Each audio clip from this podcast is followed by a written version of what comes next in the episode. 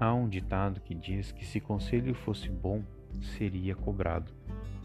No entanto, a todo momento estamos necessitados de alguma orientação e pedimos um conselho normalmente a pessoas que têm uma visão diferenciada ou que têm uma experiência maior.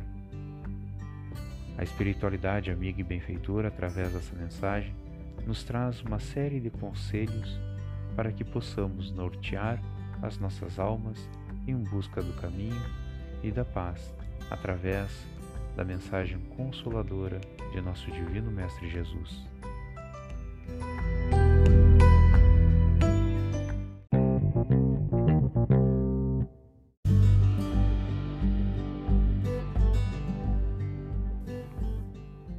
Conversa em casa. O suor da paciência encontra a luz por remate. Não há provação difícil, o medo é que nos abate. Conserva-te nobre e simples, para que o bem não se torça.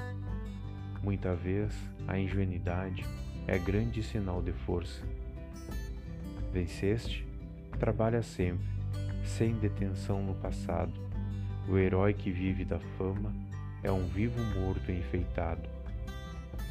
No que tange a confidências, fala a Deus em tua prece. Quem melhor guarda um segredo é aquele que não o conhece.